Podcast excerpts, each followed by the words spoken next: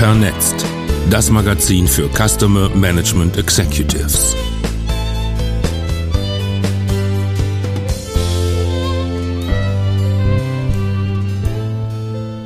Weisheit. Wurde sie jemals dringender gebraucht als zurzeit? Wir erleben gerade eindrucksvoll, wie unterschiedlich die Menschen in jeder Funktion von den Regierenden bis zu jedem Einzelnen in seinem Verantwortungsbereich mit den Herausforderungen des Jahres umgehen. Kann man Weisheit lernen und was ist das überhaupt? Ein Versuch, sich dieser Tugend zu nähern. Vernetzt, Ausgabe 22 im zweiten Halbjahr 2020. Autor ist Thomas Hohlfeld, Sprecher ist Patrick Eich. Judith Glück, eine Wiener Autorin, hat dazu ein Buch geschrieben. Weisheit, die fünf Prinzipien des gelingenden Lebens, Kösel Verlag, Anmerkung der Redaktion und stellt folgende Thesen und Fragen zur Diskussion. Es ist einfacher, einen weisen Menschen zu erkennen, als Weisheit selbst zu beschreiben. Viele von uns denken spontan an den Dalai Lama, an Nelson Mandela, vielleicht an Papst Franziskus. Aber was macht deren Weisheit aus? Und was bedeutet Weisheit eigentlich genau?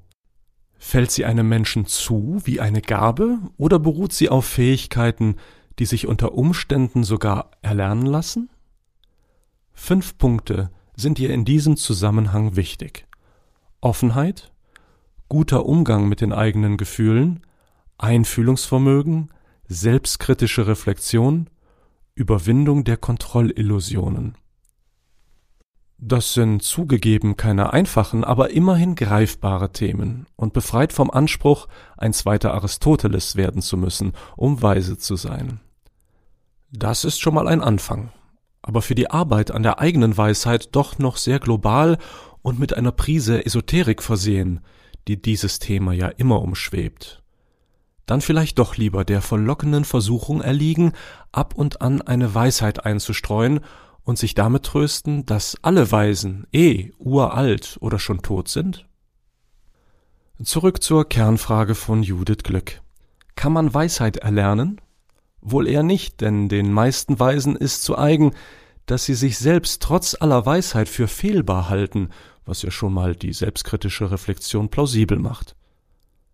Aber kann man darauf hinarbeiten, sein Weisheitspotenzial zu trainieren und auszubauen, so wie eine Fremdsprache?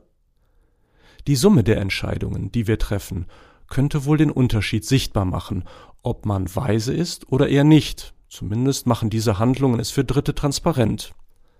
Entscheidungen treffen wir jeden Tag, große und kleine. Allen Entscheidungen ist eins gemein, sie müssen zur richtigen Zeit mit der richtigen Aktion verknüpft werden, um mindestens nicht dumm, im besten Fall sogar weise zu sein. Soweit so gut. Wenn wir die drei offenen Punkte, die die Autorin nennt, selbstkritische Reflexion, Kennen der eigenen Gefühle und die Kontrollillusion hinter sich lassen, beherzigen, könnte es vielleicht noch etwas werden. Schauen wir uns mal unter diesen Voraussetzungen an, wie wir in der Regel Entscheidungen treffen. Es ist der gelernte Dreisprung von Sehen, Bewerten, Handeln. Wenn wir dann noch etwas selbstkritischer mit uns ins Gericht gehen und uns selbst eingestehen, dass wir oft nur sehen, was wir sehen wollen, bewerten in Rekordzeit und am besten ohne Austausch und dann sofort handeln, ist eigentlich schon alles falsch gemacht, was man falsch machen kann. Oder sagen wir es deutlicher, es ist das Gegenteil von weise, aber erschreckend en vogue. Wenn wir nun die von Frau Glück geforderten Zutaten einbauen, müsste der Entscheidungsprozess eigentlich wie folgt aussehen. Sehen, Hypothesen bilden, bewerten, handeln.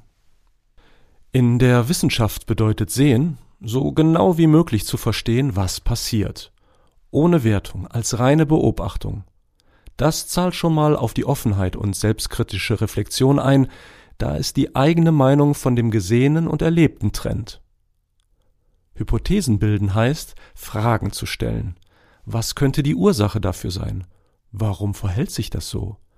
Welche anderen Möglichkeiten gibt es? Wenn dies dann im Austausch mit anderen erfolgt, hilft das sehr bei der selbstkritischen Reflexion und gibt Kontrolle ab. Bewerten ist im Unternehmenskontext oft gleichzusetzen mit der zu treffenden Entscheidung. Welche Hypothese ist die wahrscheinlichste, vielleicht auch die gefährlichste oder wichtigste? Hier lernt man viel über sich, denn häufig stoßen die besten Hypothesen auf inneren Widerstand, wenn sie nicht dem eigenen Wunsch entsprechen. Hier bleibt einem fast nichts anderes übrig, als sich kritisch zu hinterfragen. Das ist zwar Gift für Selbstbetrug, aber Balsam für die Weisheit. Und dann kommt das Handeln. Diese kleinen Schritte machen also einen gewaltigen Unterschied. In der Hypothesenbildung hinterfragt man, zieht Erfahrungen zu Rate und schult seinen 360-Grad-Blick. Ein gutes Fundament für weise Entscheidungen. In der Forschung geht es noch penibler zu, aber im Kern ist das Ziel einer Studie, die Beweislast für eine gestellte Hypothese zu bilden. Die Politik hat in diesem besonderen Jahr viele eindringliche Beispiele gegeben, wie gut belegte Hypothesen und Fakten helfen können, Menschen zu retten oder zu gefährden. Die Wissenschaft wusste und weiß in dieser Pandemie vieles nicht, aber sie war sich nicht zu fein, sich zu korrigieren, wenn die Erkenntnisse eine andere Hypothese erforderlich machten. Fazit. Ich bin mir sicher, man kann seine eigene Weisheit trainieren und ausbauen. Nichts wird einem geschenkt, aber, und das ist das Positive daran, es kann einen keiner wirklich hindern, weise zu werden, wenn man es denn möchte. So, und nun zu guter Letzt noch ein Tipp für den berühmten ersten Schritt auf dem Weg zur Weisheit. Haben Sie etwas Geduld mit sich. Aus einem lang gelernten Verhalten kommt man nicht sofort raus. Aber etwas weiser zu werden, ist ja auch eine gute Rendite, für die es sich lohnt dran zu bleiben.